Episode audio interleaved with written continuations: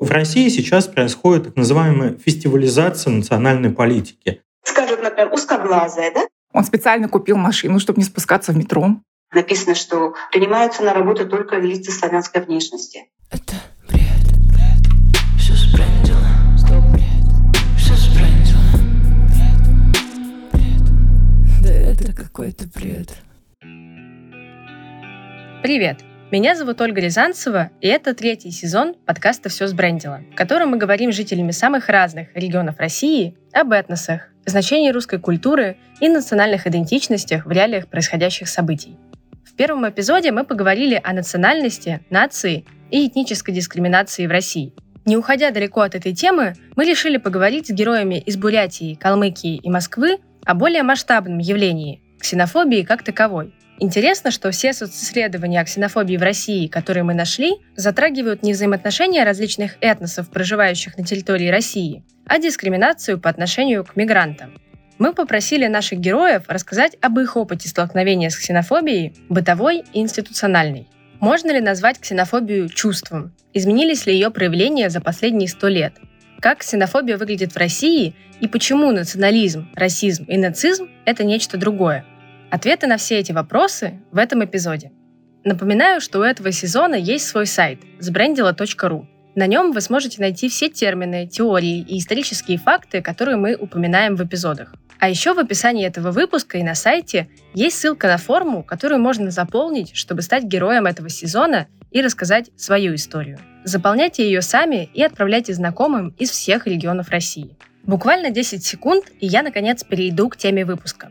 Лучше всего подкасты распространяются, когда их рекомендуют лично. Наши эпизоды — это многие месяцы работы большой команды. И мы очень просим вас, расскажите о нас друзьям, коллегам или на страничке в социальных сетях. Советуйте нас родителям и родственникам. Мы искренне верим, что информация — это важно, особенно сейчас.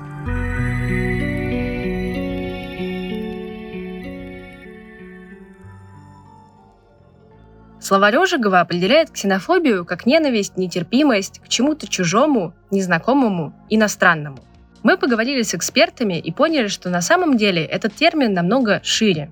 Софья Коваль, политический философ и преподаватель Высшей школы экономики, обращает отдельное внимание на то, что ксенофобия – это не медицинский диагноз и в целом не обязательно негативное явление – не каждый понимает объем данного термина, потому что, ну, ксенофобия, если разложить, тут э, все на поверхности лежит. Это термин калька с древнегреческого. Ксенос у нас чужой, то есть элен, то есть буквально чужой, да, чужак, иностранец, другой. И фобия — это страх. Но надо понимать, что, конечно же, это не является никаким медицинским термином. Ну, то есть, если мы придем к психиатру и психологу, он нам диагноз «у вас там ксенофобия в термальной стадии» не поставит, это точно.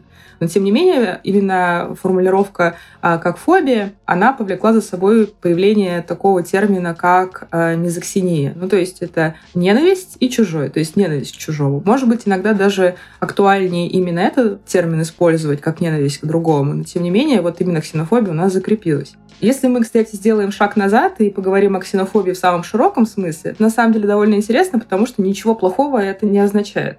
То есть, если откинуть все негативные коннотации, это просто страх другого.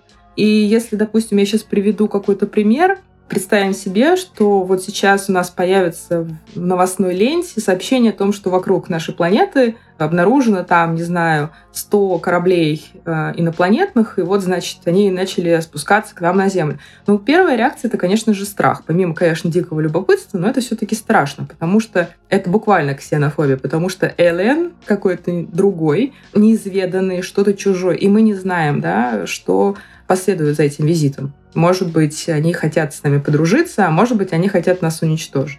Ну, то есть мы не знаем. Кстати, это не только страх другого, это страх даже вот внешних каких-то изменений. Да, то есть мы, допустим, жили спокойно в своем традиционном обществе, и тут приходит, значит, какая-то волна модернизации, мы это все ужасно боимся, нам это все ужасно, все это нам очень не нравится. Это интуитивно очень понятно, но сегодня вот действительно когда мы говорим о ксенофобии, мы все это должны рассматривать не только вот в этой плоскости, но и обострить ее в социополитическое русло и говорить о каком-то активном действии. То есть фобия, она же может быть внутри, никто о ней не может не знать. И вот, как говорят исследователи, в чем отличается, вот если мы говорим про ксенофобию, вот уже сужая этот термин, то ксенофобия — это какое-то проявление, то есть это объективация должна быть обязательно у ксенофобии. Соответственно, это либо вот э, выраженный в детстве это отношение, то есть я могу что-то сказать, предубеждение и поведение. Психолог и автор подкаста «Ты это важно» Елена Мицкевич также говорит о том, что естественная реакция мозга на что-то неизвестное – это настороженность и интерес. Все зависит от того, как мы выбираем реагировать на новое, как на чужое или как на другое. Давайте начнем с того, что неприязнь — это не чувство, если мы посмотрим на базовые эмоции, то на что-то неизвестное мы классическим образом реагируем страхом, настороженностью и или интересом. То есть это абсолютно естественные реакции нашего мозга. То есть новое нас, с одной стороны, пугает, с другой стороны, завораживает и побуждает исследовать когда мы говорим про разность и многообразие людей, здесь все очень сильно зависит от того, как организованы вообще системы. Система жизни, система государства, система семьи. Потому что, согласитесь, есть два очень таких схожих, но принципиально отличающихся слова. Можно говорить «чужой», а можно говорить «другой». В некоторых ситуациях, опять же, чувство страха, настороженности к чему-то неизвестному может быть для человека полезным и защищать его. Но вопрос, как он этот страх проживает, вопрос, как он эту ксенофобию выражает. Да? И здесь очень сильно, конечно, зависит от уровня ментального и культурного развития человека. Потому что одно дело — это испытывать переживания внутри себя, а другое дело — выражать в какое-то токсичное или деструктивное поведение вовне. И это две разных ксенофобии. Разумеется, когда мы встречаем что-то несвойственное нашему мировосприятию, естественной реакцией будет шаг назад, недоверие или неприязнь. И это нормально. Это практически защитный механизм нашей психики. Об этом же говорит наша героиня Ольга. Она родилась и живет в столице Калмыкии Элисте. Конечно, как и любому человеку, если встречаешь человека с противоположными взглядами, конечно, немножко испытываешь дискомфорт, но дело в том, что надо всегда ставить себя на место того человека входить, как в его шкуру, что ли, по-грубому-то скажу, да? А ведь на этом держится мир, на том, что принять человека. Мы все разные люди. Все разные. Не может быть у нас как одинаковых деревянных человечков, скажем, Буратино. Все разные, поэтому надо приспосабливаться, я так считаю. Не может быть только принятие, не может быть. Как вот, например, мы увидим человека без рук, без ног. Помните, после войны на коляске? Разве у человека есть сразу принятие его? Как вот этих инвалидов на 9 мая всех выселяли за 20 километр Москвы, скажем, чтобы никто не видел этих культей, безобразных ожогов, все. Это не может быть сразу принятие этого.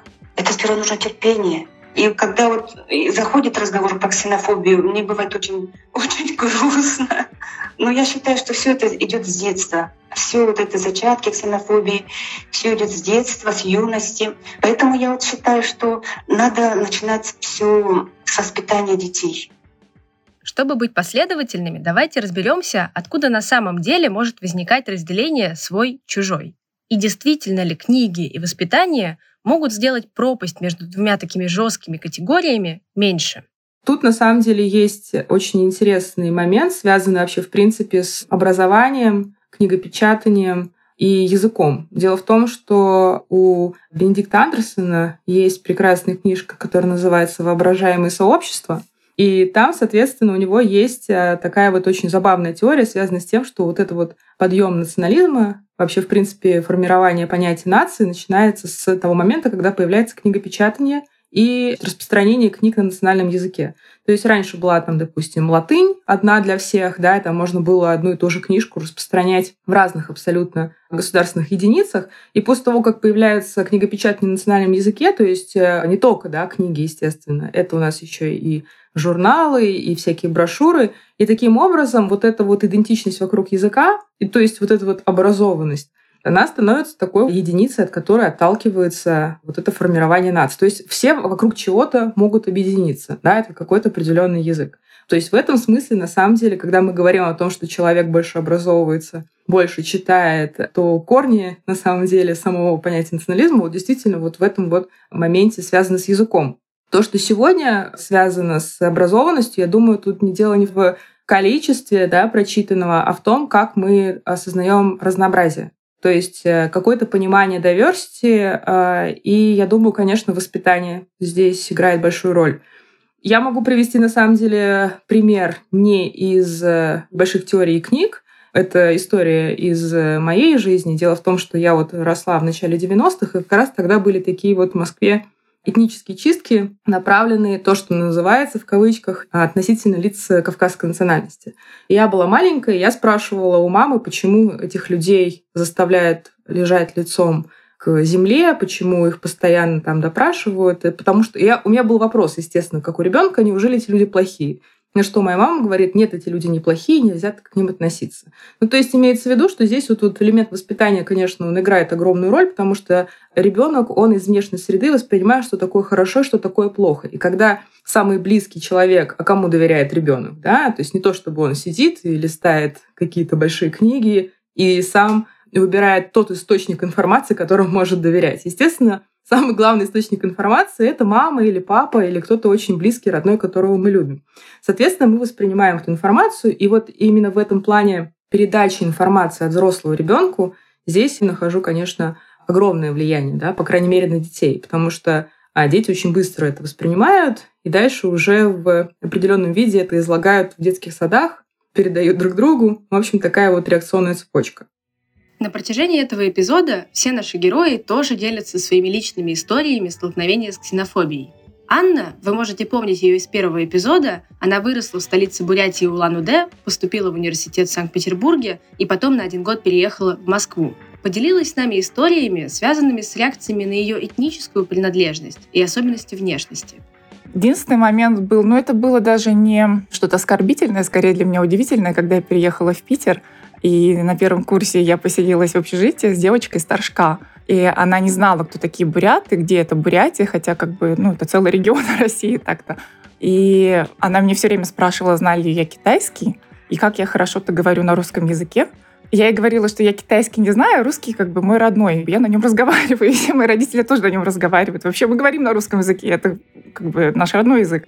Но она мне не верила. Где-то месяц она на меня косилась. Но девочка была очень хорошая, просто такая, ну, не очень такая образованная, недалекая, не знаю, с узким кругозором. Ну и потом я, кстати, достаточно часто с этим сталкивалась, когда приходилось людям из России объяснять, кто ты, откуда ты, что это там не Китай, это там не Монголия. Причем, кстати, многие россияне даже не знают, что есть такая страна Монголия. Они думают, что это какая-то выдуманная страна. А тугрики — это не настоящие деньги, тоже какие-то там выдуманные деньги. Ну, такое, скорее, смешное. Один раз я, когда мы ехали с моей сестрой, это было поздно вечером в Москве, мы ехали в ночной клуб, и был пустой вагон метро. И тогда еще ходили вот эти вот скинхедские группировки, и к нам подошли скин. Вот просто зашла толпа бритых мужиков в вагон, и они к нам подошли. Моя сестра им как-то так ответила. Они на нас посмотрели, послушали наш русский язык, что он чисто, без акцента, и они от нас отстали. И это, наверное, был единственный раз, когда я столкнулась с... Но, тем не менее, мы всегда знали, когда там день рождения Гитлера, например, и в этот день мы не выходили из общежития. Здесь, мне кажется, самое время вспомнить о терминах, которые часто путают с ксенофобией и подменяют одно другим. В принципе, если говорить также о ксенофобии, там есть смежные термины, с которыми ксенофобию могут ну, либо путать, либо смешивать. Ну, допустим, ксенофобия и расизм ксенофобия и э, национализм, и ксенофобия и нацизм. Вообще, в принципе, соотношение национализма с ксенофобией, если говорить уже про это, то, наверное, нельзя ставить тождество между этими двумя понятиями, потому что национализм тоже бывает очень разный. Но, допустим, борьба Махатма Ганди а, за независимость Индии от британской короны это националистическое внутреннее движение, когда мы должны отделиться, то есть это постколониальное да, движение, когда мы должны самоопределиться, мы должны избавиться от чужого влияния. И подобное националистическое движение, оно, в принципе, на самом деле понятно, что какая-то определенная колония хочет э, от метрополии получить независимость. Национализм, если честно, он в наших головах сразу всплывает в такой очень российской негативной коннотации, но тем не менее национализм еще бывает и либеральный, то есть это построение ранних национальных государств, что тоже, в принципе, не дает нам поводу сравнить э, значит, национализм с ксенофобией. Но тем не менее, на самом деле, вот это вот националистическое, вот это то, что называется right wing, да, вот это движение правое, если мы будем смотреть по э, вот этим вот знаменитым политическим координатам, вот все, что считается такой вот правой идеологической повесткой, действительно здесь ксенофобия занимает довольно внушительное место. Сегодня мы тоже можем говорить, там, допустим, по-моему, это было буквально несколько лет назад, э, я видела э, предвыборный плакат, по-моему, это были парламентские выборы, там было написано о том, что предвыборная такая вот агитация «Москва для москвичей». Я очень сильно удивилась о том, что в 2000, насколько я помню, либо 2020-2021 году такая повестка еще сохраняется. Более того, это, насколько я поняла, это была коммунистическая партия, то есть это смешение левого взгляда с, значит, таким вот правым уклоном. Кроме Москвы для москвичей, бывают еще парочка похожих и знакомых вам проявлений ксенофобии – Ольга поделилась с нами опытом столкновения с ксенофобией и расизмом в Москве в 90-х годах. Значит, однажды я была в Москве, ну, было много раз, но вот однажды вот только было. Я взяла газету, значит, э, искала как-то квартиру, и было написано, что сдается только для славянской внешности. Конечно, это как-то для меня удивительно было. Я человек-космополит и такое, значит, высказывание. Или, например, читаешь газету, написано, вот даже таких передовых, скажем, газет, как «Метро», там, и, ну, и другие газеты, написано, что принимаются на работу только лица славянской внешности. Это, я считаю, перекос, очень большой перекос. Еще один наш герой, Дмитрий, коренной житель Москвы. Дмитрий тоже вспоминает 90-е годы и похожую обширную формулировку лица кавказской национальности. Схожая была формулировка в 90-е годы, я помню прекрасно, лица кавказской национальности, вот которые тоже, интересно, слишком обобщалось все подряд. Опять же, у людей какие-то ассоциации возникали то даже с Чечней в первую очередь, да, но такую же тему нельзя, скажем так, э, спроецировать на ту же Осетию, войны в основном пострадавшую в те времена от тех же ингушей, которые воевать не захотели в большинстве своем. Вы могли заметить, что все примеры наших героев связаны с дискриминацией на почве этнической принадлежности. На самом деле, как следует из определения ксенофобии, она не обязательно должна быть связана с национальностью или с этносом. Можно сказать о том, что ксенофобия, она из такой биологической или этнической становится больше, наверное, сегодня лингвистической.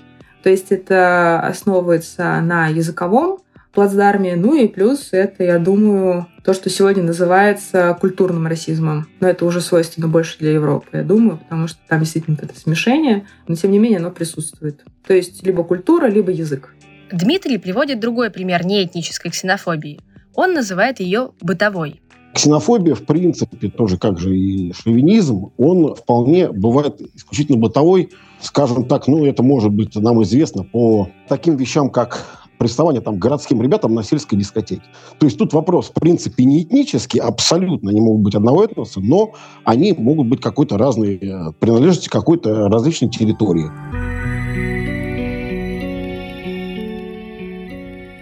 Интересно, что проявления ксенофобии со временем трансформируются. На протяжении многих лет ксенофобия имела совершенно иной характер. Сначала выделялась определенная группа, и ее уничтожали или ограничивали. Софья говорит о том, что кульминацией первоначального вида ксенофобии стал именно 20 век и Холокост.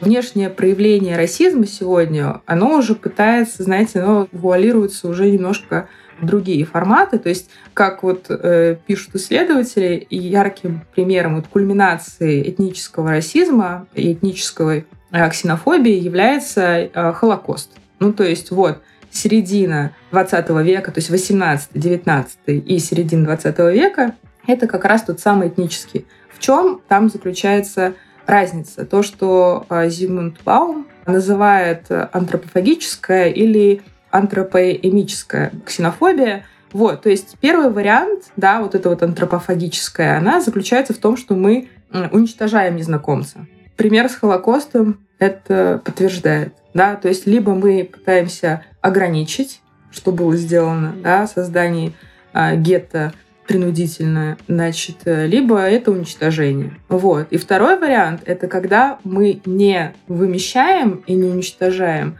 а когда мы, грубо говоря, поглощаем. То есть когда мы пытаемся как бы принять, сказать о том, что вы тоже мы, но при этом запретить показывать свои какие-то определенные уникальные черты.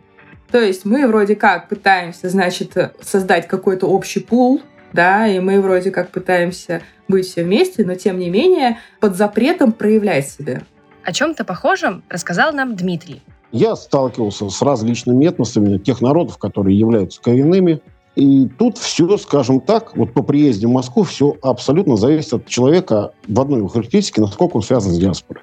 По моему убеждению, я все-таки вижу, что диаспора негативно влияет на человека. Я, к примеру, знаю там людей, там, которые... Там человек ингуш по национальности, он никак не связан с диаспорой, он не религиозен. Вот. А при этом человек работает врачом. Работает в Москве давно, у него семья, и никаких проблем ни у него, ни от него не было. У меня был там, пример, в подчинении парень, он этнический цыган. При этом он никак не связан со своей диаспорой абсолютно ведет абсолютно благопристойный образ жизни, рабочий и так далее. То есть э, можно сравнить, опять же, с цыганами, которые связаны с таборами. Какой они, как правило, ведут деятельность, скажем так, она э, уже за пределами Уголовного кодекса. Поэтому я, я считаю, что все зависит от того, насколько связано с диаспорой.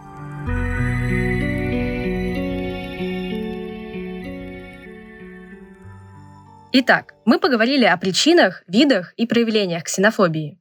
Теперь, когда мы оперируем терминологией, можем обсудить, как же это все работает в России. Вот это поглощение, оно на самом деле легитимизировано, потому что оно прописано в Конституции Российской Федерации как наличие титульной нации. В первом эпизоде мы подробно обсуждали поправку 2020 года к 68 статье Конституции, которая определяет русский язык как язык государствообразующего народа, входящего в многонациональный состав равноправных народов Российской Федерации. Наша героиня Ольга также вспоминает эту поправку и говорит о ней как о сильном перекосе. Сейчас немножко перекос наблюдается в том, что даже там в Конституции что-то поменяли, ставится превосходство русской нации. Я считаю, что это перекос. Дмитрий же, наоборот, считает, что в России нет законодательного ущемления этносов. Ну, я, в принципе, просто имею, скажем, немножко иное мнение по такой схеме, как институциональная.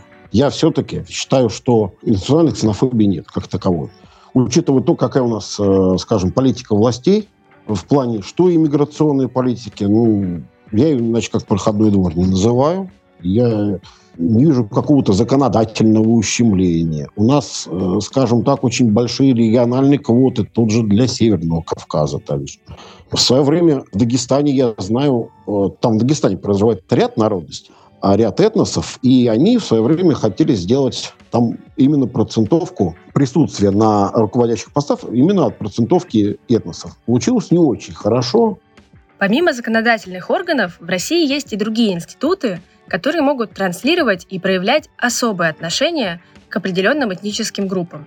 Вот какой историей поделилась с нами Анна. Когда мы уже уехали из России, я выяснила, оказывается, что мой муж тоже ну, не то чтобы страдал от расизма, но ему было очень некомфортно. Он говорил уже после того, как мы уехали из России, что у него постоянно проверяли документы, ему это надоело. Он специально купил машину, чтобы не спускаться в метро, хотя он мне до этого этого не говорил. А он рассказывал еще такой случай. Однажды он ехал в автобусе, и он просто выглянул в окошко, и ДПСник, который стоял на другой стороне дороги, перебежал через дорогу, остановил этот автобус и проверил у него документы. Естественно, у него это все откладывалось, ему было некомфортно. Здесь мы не делаем никаких выводов, но я позволю себе немного порассуждать. Ведь, с одной стороны, проверка документов – это законное действие, как оно может быть дискриминацией. И все-таки за многие годы, что я прожила в Москве и многократно, разумеется, пользовалась общественным транспортом, у меня ни разу не проверяли документы. Я могу предположить, что институты власти ведут себя так, поскольку следуют какой-то общепринятой норме восприятия и стандартам морали. Человеческому мозгу действительно свойственно искать шаблоны поведения и категоризировать. Мы все время стараемся создавать определенный стандарт, которому необходимо следовать. И вот когда создается любая норма, и она нарушается, случаются всплески ксенофобии. Софья говорит, что это происходит из-за попытки общества создавать гетерономию. Это термин из этики Канта. Я попробую объяснить его простыми словами. Гетерономная этика — это система этики, которая основывается не на собственных нравственных принципах, а на началах из другой сферы общественной жизни. Ровная противоположность ей — это автономия, когда мы руководствуемся принципами собственного разума. То есть, когда о мире мы судим, исходя из собственных убеждений, а не нормы правил, навязанных государством или любым другим институтом. Мы пытаемся создать какой-то определенный среднестатистический образ и сказать о том, что у нас есть формальный плюрализм культур и языков, но проблема заключается в том, что, наверное, отсутствует какое-то должное финансирование для того, чтобы поддерживать эти языки и культуры. Но тут я бы, наверное, все-таки обратила внимание на какие-то статистические данные и там, допустим, возможно, есть какие-то фестивали культур на самом деле, да, о которых мы там мало знаем, но в больших вот таких вот масштабах а, я это, к сожалению, не наблюдаю. Фестивали действительно есть. Об этом мы узнали благодаря проекту «Нерусский мир», созданному медиа 7 на 7 и четвертым сектором. Мы поговорили с главным редактором 7 на 7 Олегом Григоренко и вот что он рассказал нам про реализацию нацполитики в отношении различных национальностей в России. В одном из блоков нашего исследования мы изучили основополагающие документы э, российской национальной политики. Они были заданы в программной статье Владимира Путина в 2012 году и потом притворены в целый документ, который называется «Стратегия национальной политики». Мы изучили этот документ, мы посмотрели, как его положения притворяются на практике. Мы поговорили с несколькими экспертами, в том числе из общественных организаций, в том числе социологов, о том, насколько вообще это релевантно задачам национальной политики. И плюс еще мы изучили данные порталов госзакупок по этому документу, на что тратятся деньги, что организуется внутри регионов. Это были данные государственных закупок и региональные программы, и гранты, которые распределяет, опять же, Российская Федерация, президентские гранты на реализацию э, национальной политики. Что нам удалось выяснить? Во-первых, э, главная особенность этого документа, он во многом, э, самого первого документа, стратегии, он во многом декларативен. Но в этих декларациях в первую очередь подчеркивается ведущая роль русского народа. Ну, наверное, апогея этот процесс достиг в 2020 году, когда соответствующие поправки были внесены в Конституцию. И все остальное, в общем-то, сформулировано довольно расплывчатыми фразами. Это и воспитание патриотизма, и сохранение национальной идентичности. В общем, вот в эти формулировки можно внутрь них внести буквально там абсолютно любые дела. При этом э, большая часть этих дел, как мы выяснили, она относится в первую очередь к проведению культурных мероприятий. Один из наших экспертов признал, что в России сейчас происходит так называемая фестивализация национальной политики. То есть демонстративно показывается, что вот там в конкретном регионе вот мы проводим фестиваль там, национальной культуры, мы проводим фестиваль там, национальных ремесел и так далее. И это примерно две трети мероприятий, они носят примерно такой характер. Значительная часть следующая – это создание контента для сайтов. Это, в общем-то, тоже касается, ну, таких, я бы назвал их э, показательными действий. При этом э, национальная политика в таком виде, на мой взгляд, она не достигает самого главного. Она не, не достигает конечного потребителя, она не достигает рядовых граждан. Даже руководитель Федеральной службы по делам национальности отметил, что вот эта фестивализация носит давлеющий характер над другими мероприятиями. При этом, опять же, в этом же исследовании мы пытались узнать, какие э, проблемы волнуют э, представителей небольших народов, и это в первую очередь вопрос физической безопасности, вопрос принятия.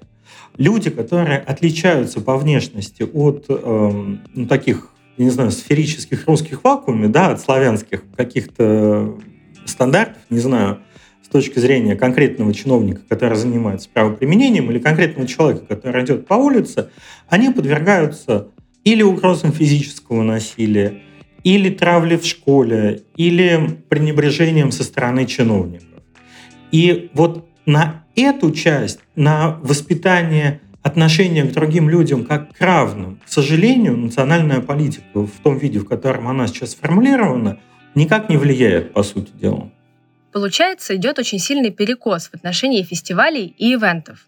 В первом эпизоде наш эксперт Владимир Римский озвучивал похожую мысль. Процитирую вам кусочек его комментария. Культура в широком понимании – это не просто танцы, пляски, что у нас очень любят поддерживать. Это на самом деле некие стереотипы восприятия друг друга, наша та самая идентичность. Одна из неотъемлемых частей любой культуры – это действительно общий культурный код, который вытекает в том числе из образования. Софья подчеркнула важную мысль, что хоть школы и институты и являются институциональным проявлением власти, они не должны становиться местами политических идей.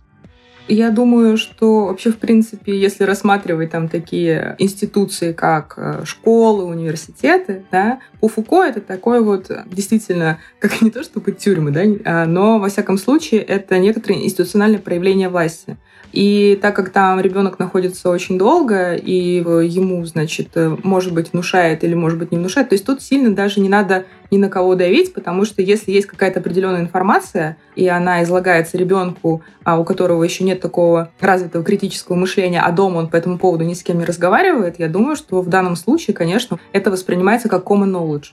То есть, если нам так преподают, то наверняка так и есть. Другое дело, когда ребенок начинает сомневаться, задавать вопросы, и если, допустим, там есть какая-то практика diversity в школах, то ему говорят, ну есть еще другая альтернативная точка зрения. Если ее нет, то тогда, соответственно, ребенок может обратиться к родителям. И тут очень важно, как сам родитель по этому поводу думает. Моя мама много рассказывала мне про свое детство, которое выпало на середину хронологии Советского Союза. Она всегда говорила, что дома политику с детьми не обсуждали, потому что это было попросту опасно. Мало ли, что ребенок потом начнет говорить в школе. Получается, что детский мозг постоянно живет в условиях двойной реальности. И мне всегда было интересно, как психика человека существует и адаптируется внутри гетерономной системы. И я задала этот вопрос Елене до какого-то времени люди могут расти в системе и думать, что это норма. Но когда мы вырастаем, у нас все равно сохраняется доступ к разным источникам информации, к разным примерам, к разным кейсам. И вырастая, мы учимся формировать внутри себя мышление, рациональное в том числе, критическое, осмыслять происходящее и замечать, то, что нам все прививается, ну, например, да, там какая-то нетолерантность как норма, согласны мы на нее или нет. И у взрослого человека, даже находящегося внутри системы, все равно сохраняется свобода выбора. Да, и в здоровом фоне могут быть нездоровые прецеденты. И здесь, к сожалению, у системы нет абсолютной власти на то, что люди будут брать, да, какой выбор они будут делать, потому что все равно остается персональная ответственность. И это и хорошая новость, и плохая. То есть, да, среда влияет на нас, но не определяет. В конечном итоге в любой среде у человека есть выбор в пользу конструктива или деструктива. Но это мы отвлекаемся. Давайте вернемся немного назад, к контролю ксенофобии на государственном уровне. Я спросила у нашего героя Дмитрия, что он думает по поводу присутствия различных этносов в законодательных и представительных органах. Ввести э, политическое представительство именно по этносу. Я, в принципе, я изучал такой момент, такие практики были. Ну, мне это немножечко не по душе. Объясню почему. Тут же этнос, он все равно политически неоднороден. То есть если поставить русских, 80%, ну, я беру условную процентовку по России, они политически монолитные? Конечно же, нет. То есть там есть правые условно, есть коммунисты условно, там еще либералы. То есть они неоднородны между собой. Соответственно, также и у остальных национальностей, я уверен, просто я знаю. То есть они придерживаются все разных каких-то политических убеждений, разных мировоззрений. И я думаю, это, скажем так, в законодательном представительстве толку не даст. Но на федеральном уровне, из разряда, вот как у нас э, Совет Федерации, Верхняя Палата, да, функционирует, ну, такое можно сделать. И на региональном уровне тоже. Но все-таки разделять это с политикой как таковой. Я думаю, можно попробовать, но, опять же, там какой-то консолидации между ними не будет. Ольга тоже довольно скептически относится к возможности контролировать ксенофобию на государственном уровне. Но я сомневаюсь, что, как говорится, на всякий роток не накинешь платок. Видите, в чем дело? Все, что есть в культуре и заложено в человеке, оно вылезет. Как бы его не будешь закрывать, не будет маскироваться, оно все равно вылезет. Это должно быть на высшей политической арене все эти вопросы решаться. Высшими людьми, как говорится, большими дядями. Но дело в том, что сейчас я, например, не вижу такое политического направления, что против ксенофобии. Когда-то вот мне попалась книга Эрнеста Молдашева, ну, нашего ученого знаменитого, офтальмолог, по-моему, он э, в объятиях Шамбалы, что ли, назывался. А нет, в поисках Шамбалы, по-моему. И вы знаете, там вот интересную вещь прочитала, да, что почему-то сколько бы веков не прошло, Россия вот развивается очень медленно. Вот внизу идут страны третьего мира, там Руанда, там Нигерия, да, потом идет Россия. А выше нас, значит, идут страны ну, цивилизованные, Швейцария, там Австрия, да? И почему-то Россия все никак не может выбиться вперед. Почему задается вопросом и вот этот вопрос повисает в воздухе. И вот так же он у меня повисает в воздухе. Почему мы не можем стать как цивилизованные страны, где вот нету ксенофобии, ну где, конечно, есть ксенофобия, но очень мало количества, не так, как в России. И вот этот вопрос у меня все время в душе вот висит, как говорится.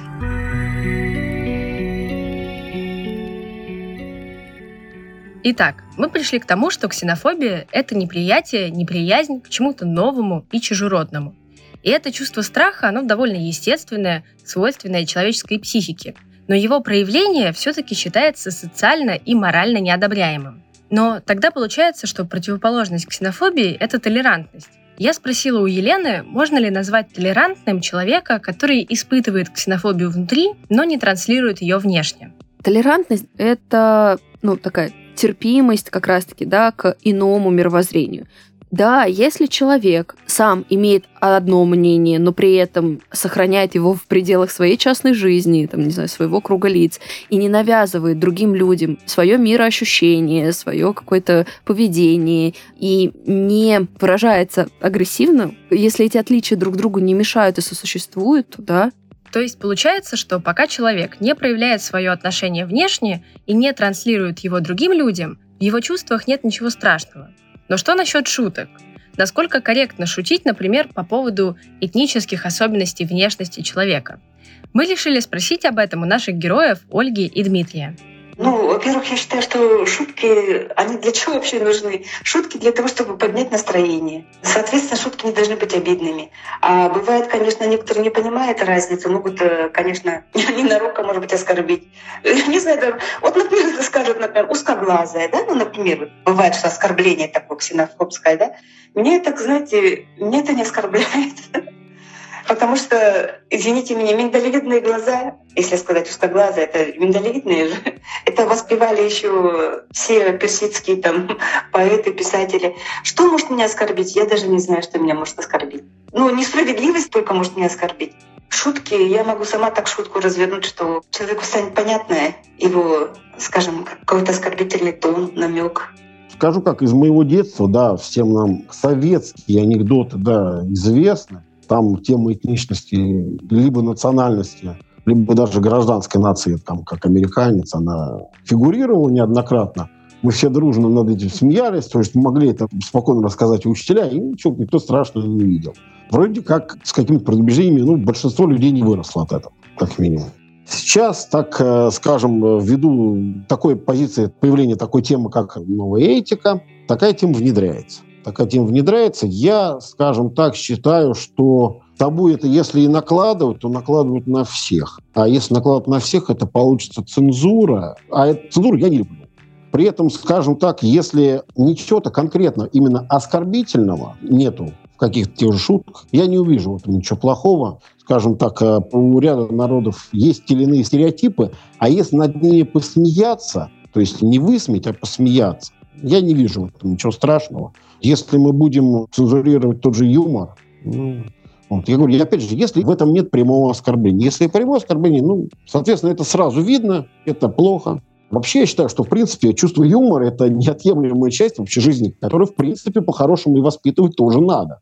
Из собственного интереса я задавала вопрос про шутки всем нашим героям из всех эпизодов.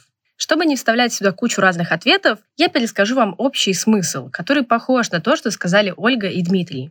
Любые шутки – вопрос договоренности. То есть бросить в спину незнакомому человеку этнически окрашенную шутку – это, разумеется, проявление ксенофобии. Но если вы с друзьями обговорили, что шутки про особенности внешности друг друга – это не обидно, а смешно, то пожалуйста. В общем, коммуникация, как всегда, залог успеха. Ну и помнить, что шутка – это когда не обидно и смешно. И не только вам.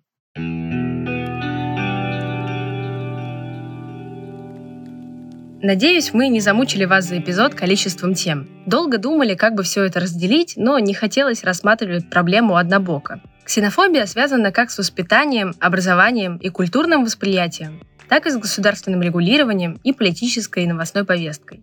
Для меня проявление ксенофобии – это про невозможность, неумение направить свои чувства и эмоции в позитивное русло. Действительно, может быть тяжело удержаться от гримасы при виде чего-то, от чего вам страшно, некомфортно, необычно. Но тут, как всегда, мы приходим к идее сожительства всех людей в мире друг с другом. Я вот недавно съездила в несколько стран Южной Африки. И я в полной мере ощутила, каково это, когда на тебя все смотрят, потому что ты другой, какой-то необычный и несвойственный. Но между выражением любопытства на лице смотрящего и гримасой полного отвращения или недовольства есть большая разница. Против первого я вот лично ничего не имею. Мне тоже было любопытно. Как и раньше, нашему подкасту можно донатить, если вам нравится наша работа. Сделать это можно через платформу Cloud Tips. Ссылку на нее мы оставили в описании. И можно поддержать нас нематериально, рассказав о выпуске в запрещенных или незапрещенных социальных сетях или отправив его в чат друзьям. А еще, если вы родились и выросли в любом из регионов России, неважно, где вы находитесь сейчас, и хотите рассказать нам свою историю и поделиться своими мнениями, заполняйте Google форму в описании выпуска или на сайте этого сезона, и мы обязательно вам напишем. Совсем скоро вернусь к вам с новым эпизодом. Пока-пока. Это бред, бред, все спрендило. Стоп, бред, все спрендило. Бред, бред. Да это какой-то бред.